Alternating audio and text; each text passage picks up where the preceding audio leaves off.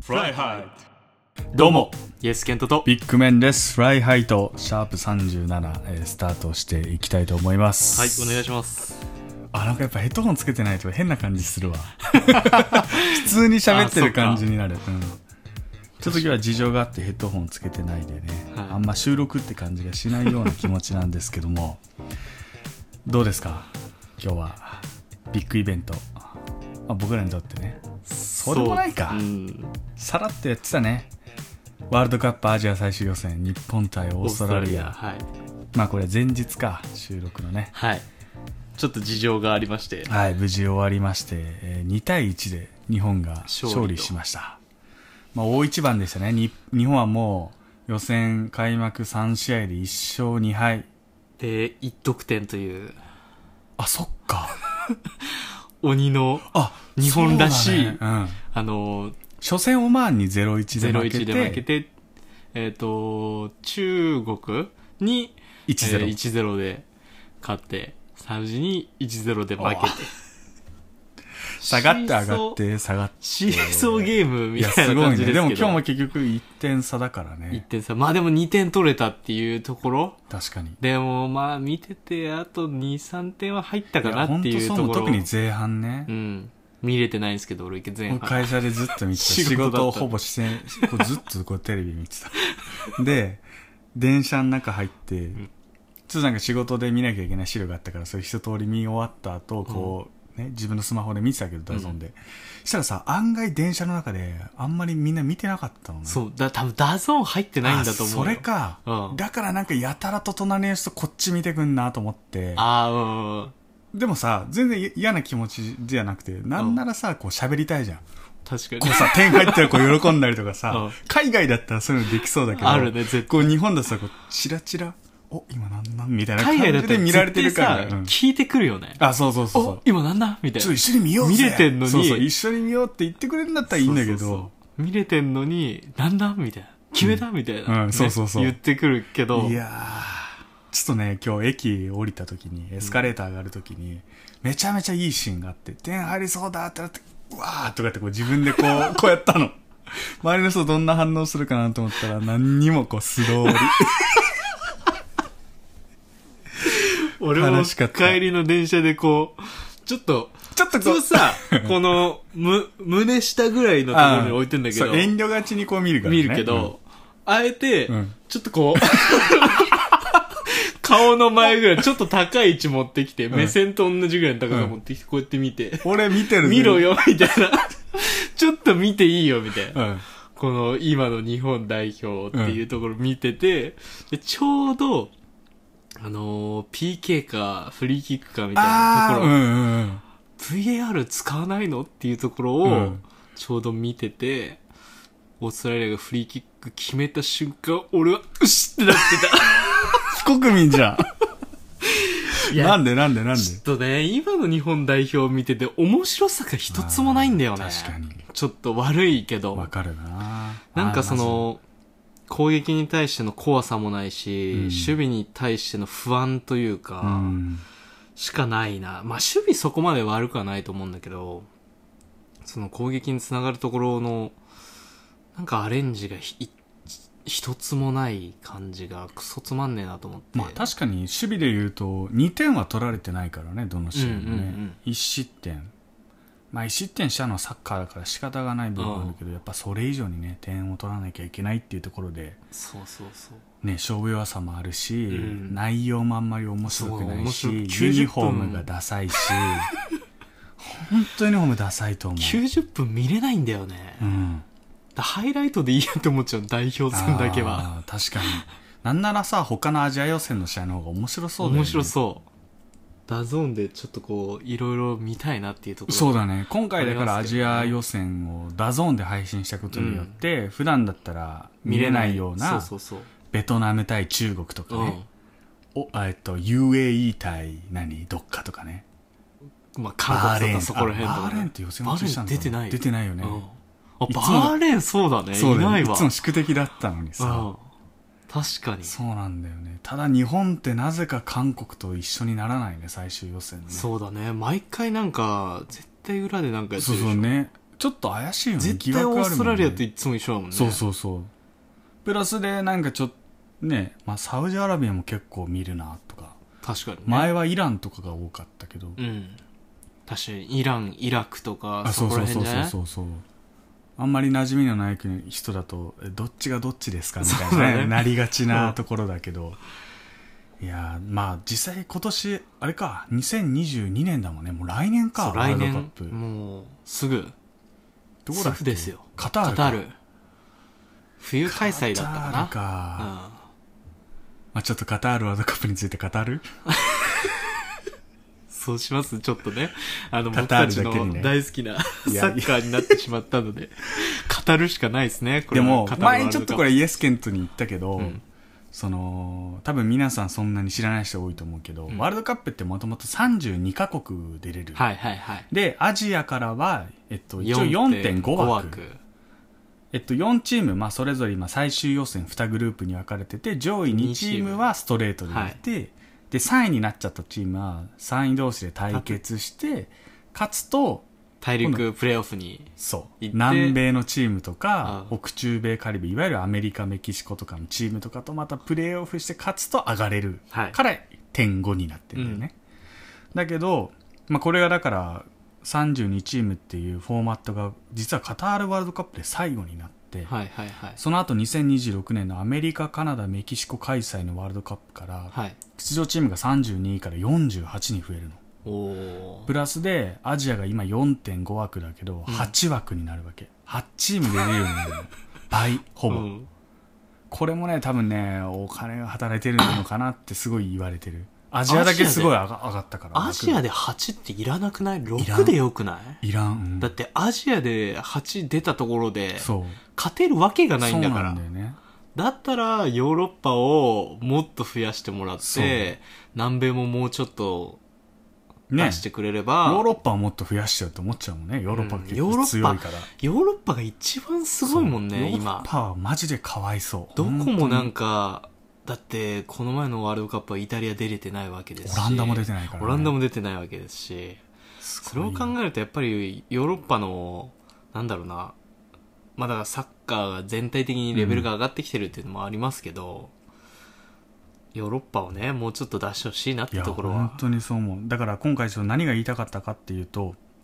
まあ、最終予選すごいさこう4 4.5枠を争うために激しい試合が行われてて、うん見る側としてもドキドキハラハラするんだけど、これが8枠になっちゃうとどうせまた日本出れるでしょみたいなそうだね現象になっちゃって、この最終予選の価値がどんどん下がっちゃうっていうのが確かにあるねつまんねえんだよね、まあうん日本はもうずっとね今56大会ぐらいずっと出てるもん出てるけど出てるから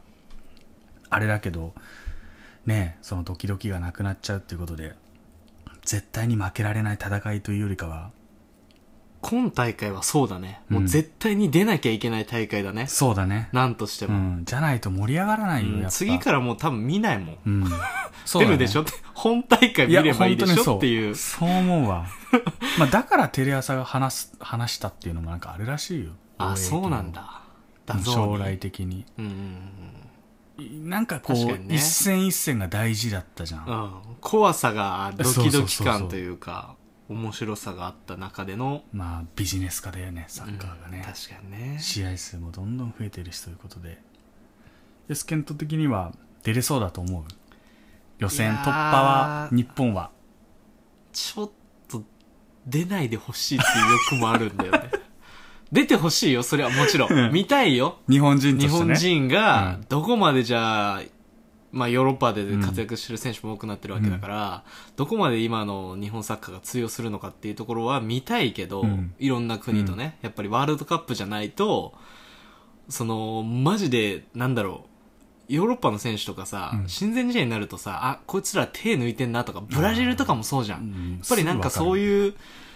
一個タイトルというものがない限り相手が本気で来ないからそれを見れるっていうところはやっぱりどれだけ差が生まれてるかっていうところを見れる絶好の機会ではあるけど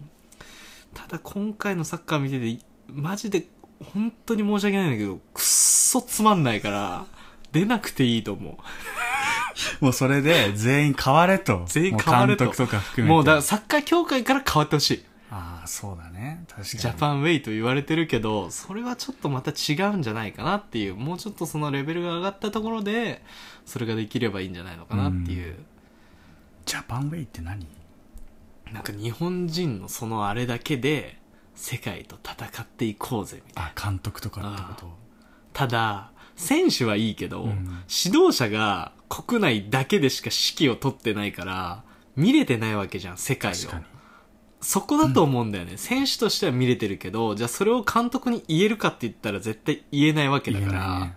だったら監督を世界で活躍してる監督に育てるためのあれをやっとかないと、今国内でじゃあ日本代表の監督を日本人にしますって言っても、やってることは日本だけでしか見れてないことをやってるわけだから、確かに何の意味もないと思うんだよね。選手たちは今さすごいヨーロッパとかで活躍したりとかしてるけど、じゃあ指導者がヨーロッパで活躍してるかっていうと全くそうじゃない全くしてない。そこが多分問題今の日本サッカーの一番の問題だと思う。なんでグローバル化と言われてる時代にジャパンウェイとかねそうそ鎖うそうそう国みたいなことするんだろうあねの島国でさ、ねヨーロッパみたいな、なんだろう、もう、えサッカーは隣の国があるっていうところがあったらサッカーはとにかくやっぱ世界だからねうんそういうところをやっぱり選手だけじゃなく指導者が見ていかないといけないかなと思いますね今回の大会というかいや本当予にね、選を見てて、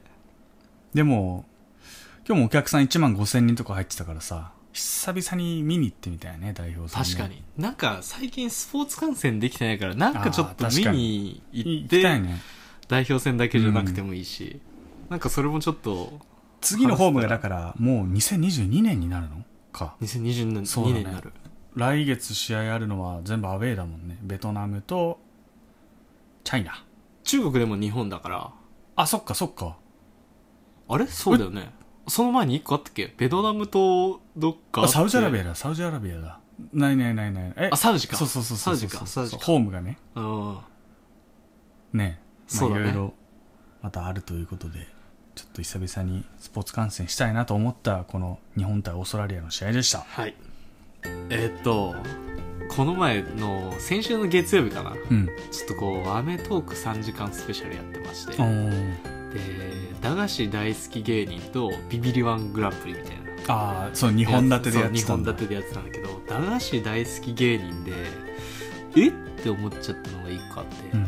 芋当てって知ってる知らないこれなんか芋当てうん。俺、全国区とかだと思ってたんだけど、青森限定らしくて。津津軽地方限定なのかなでそのまあちょっと芋当てってどういうものなのかマジで知らない知らないと思ったから駄菓子屋めっちゃ行ってたんだよあやっぱ坂りの上にあるまこちゃんってもう今はね潰れちゃったお店があるんだけど、うん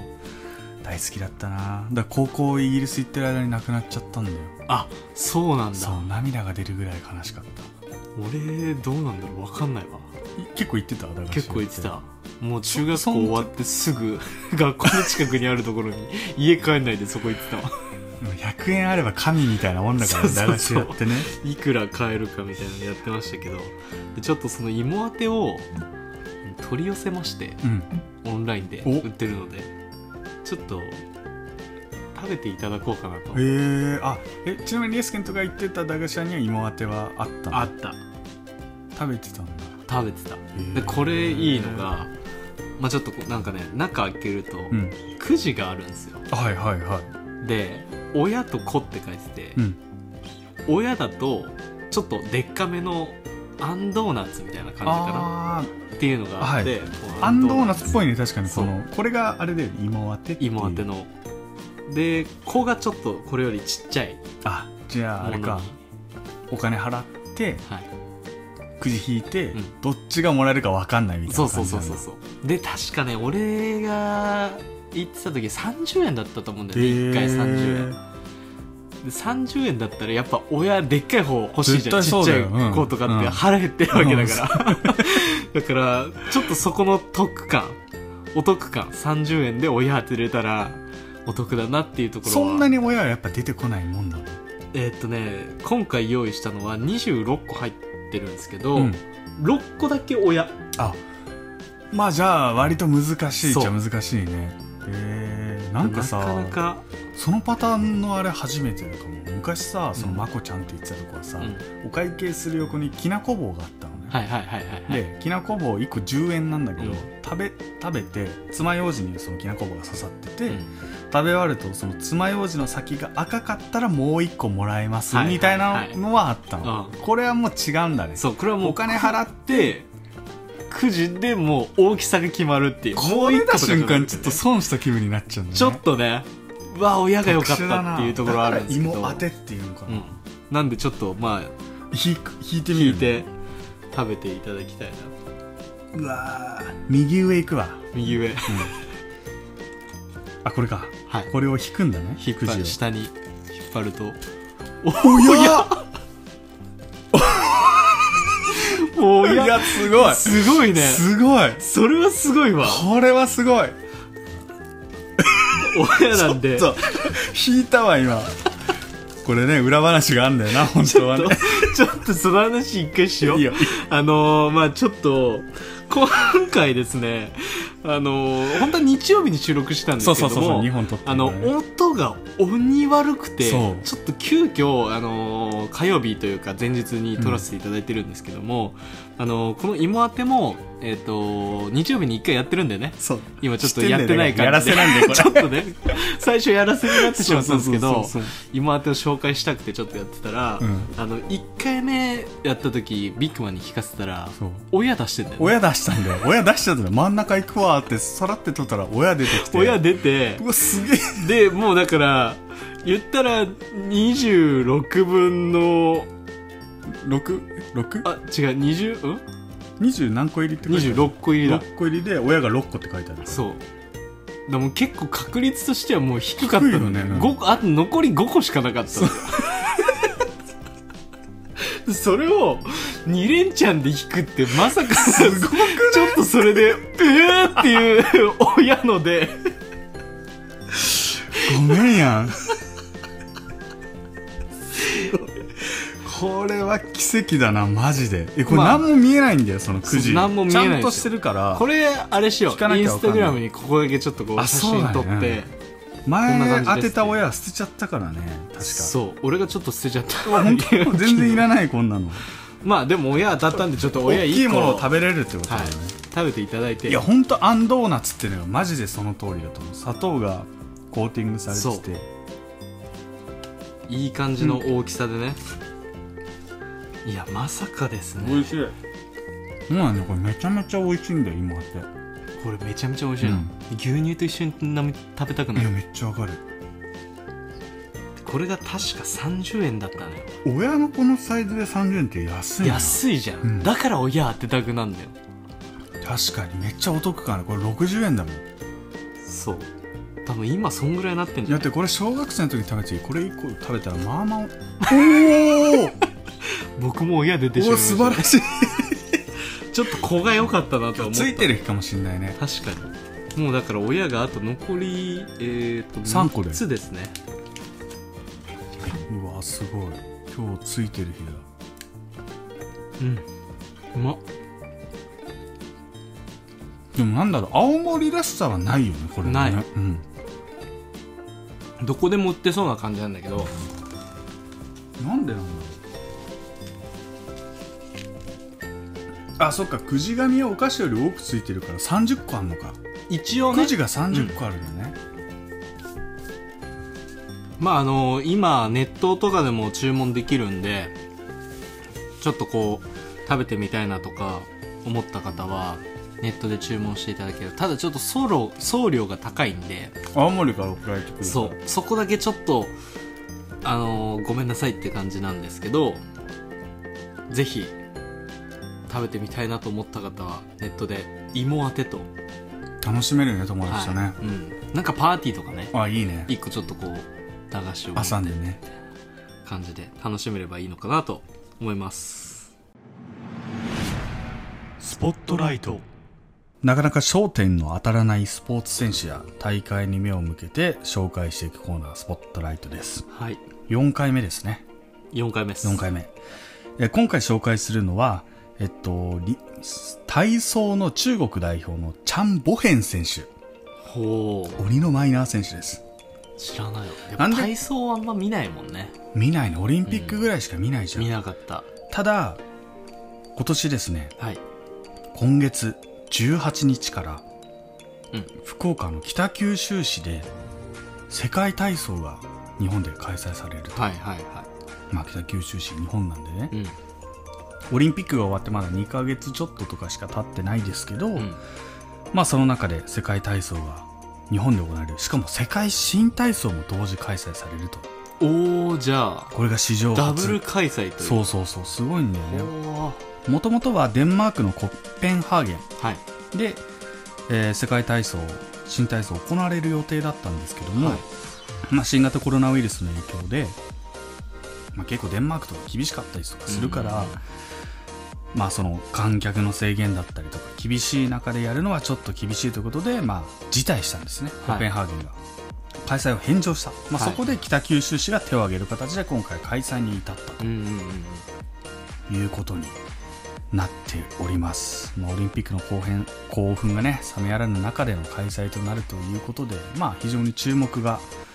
えースポーツ界隈では集まってはいるんですけどもそうだね。日本人選手もね、金メダルも取ってますし。そう橋本選手ね、うん東京五輪で男子個人総合で史上最年少で金メダル取ったり、はい。まあ、ベテランの内村航平選手も日本で出場そうすだる、ね。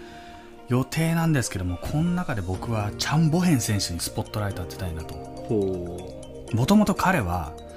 えー東京オリンピックには出場できなかったんですね中国の選考会で残念ながら漏れてしまって、はい。まあ、東京五輪の出場はかなわなかったんですけども、はい。まあ、今回中国代表はオリンピックに出場した選手は今回世界体操に出場しないんですねはいはいはい。いわゆる今後未来を背負っていく代表選手うんを世界体操に連れてくるっていうのが今回中国代表のなんだろう、まあ、ある種の目的うんうんうん。があって、まあ、その中でこのチャン・ボヘン選手21歳の選手なんですけども、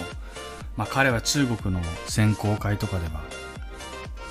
橋本選手金メダル取りましたけど、はいそのスコアを上回る点数をマークするなどかなりの実力者それでさ、オリンピック出れてないって意味がわかんないけど中ね。国がやっぱ半端ないんだよ ね中国がちょっと本当だよ今ね回東京五輪では団体戦で銅メダルで、うん日本は銀メダルだったので、はい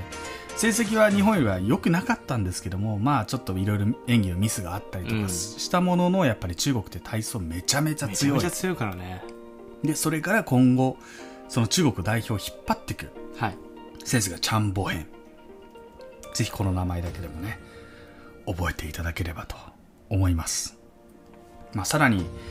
ちょっとね今回またその大会にもスポット当てたいなと思うんですけども、はい。えー世界体操実は日本で2011年に東京でも開催されていたんですね、で新体操は2009年三重大会でもはいはいは開い催して12年ぶりとなると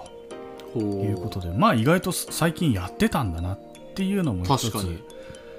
知らなかったなとうん。でまあ今回はフル観客でやると北九州市は発表してますお、いいですね。オリンピやッっクとはお客さん入れなかったけど,、けどまあ、今回ね北九州市に行けば近くで選手たちを見れると、まあ、ただですね大会予算のうちコロナ対策にかかる費用が、まあ、当初計画してたものの2.5倍に当たる約5億1300万円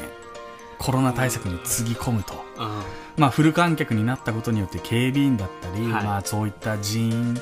ちゃんと配置しなきゃいけないなというのも起こったりとか、まあ、ただ、まあ、これがもう新しいあれだよね大会のあり方、コそうロだねナ対策っていうものにもやっぱりしっかりお金をかけないと、うん。なんだろう社会的信用もね失ってしまう可能性もあるということで、まあ、それほど今回コロナにも対策しながらフル観客で行われる、まあ、盛り上がる大会にそうだね。なりますテレビ朝日で、えっと、放送しますし、はい ABEMATV でも配信する予定なのでおーじゃまああ結構見られる環境あるのかなということで、ぜひちょっと注目して世界体操えーそしてその後に開催される世界新体操注目してみてくださいフライハイと今夜もお別れの時間となりましたそれではまた次回お会いしましょうグッバイ。 秒で終わっちゃう。秒で終わっちゃうもう本当今日ねスポーツの話ばっかりしてて、はいまたエンディングでももうこはいこまで来たらスポーツの話しようかなと思って、うんうん前のエピソードかな、うん。全然僕らドイツのこと話してないよねって言ってたと思うんだけど、うん。はい。まあそんな中でね、僕の大好きな NFL、はい。なんとドイツで動きがあったんですね。え今ってメキシコとロンドンで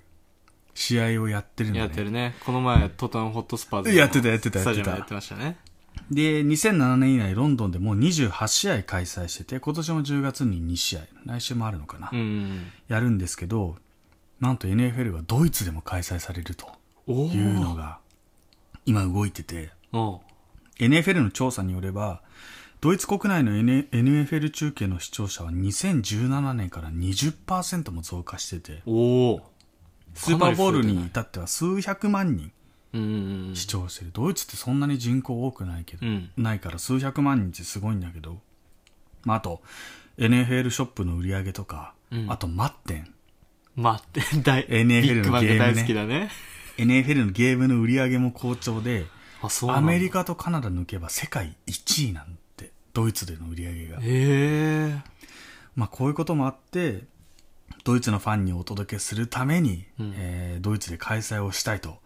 言っていてちょうど3時間前にうん。ドイツのどこの都市でやるのかっていう3都市が候補で今挙げられたのがはい。スカイスポーツから発表されてて、一つがデュッセルドルフ、はい。もしもしくはフランクフルト、うんもしくはミュンヘン。この3つが今最終候補に残ったっていうのが3時間前ちょっとブレイキングニュースで出てて、なるほど。ここのどこかで NFL を開催すると。どううんいうスタジアムでやるかにもよりますよほんね。とそうだね。。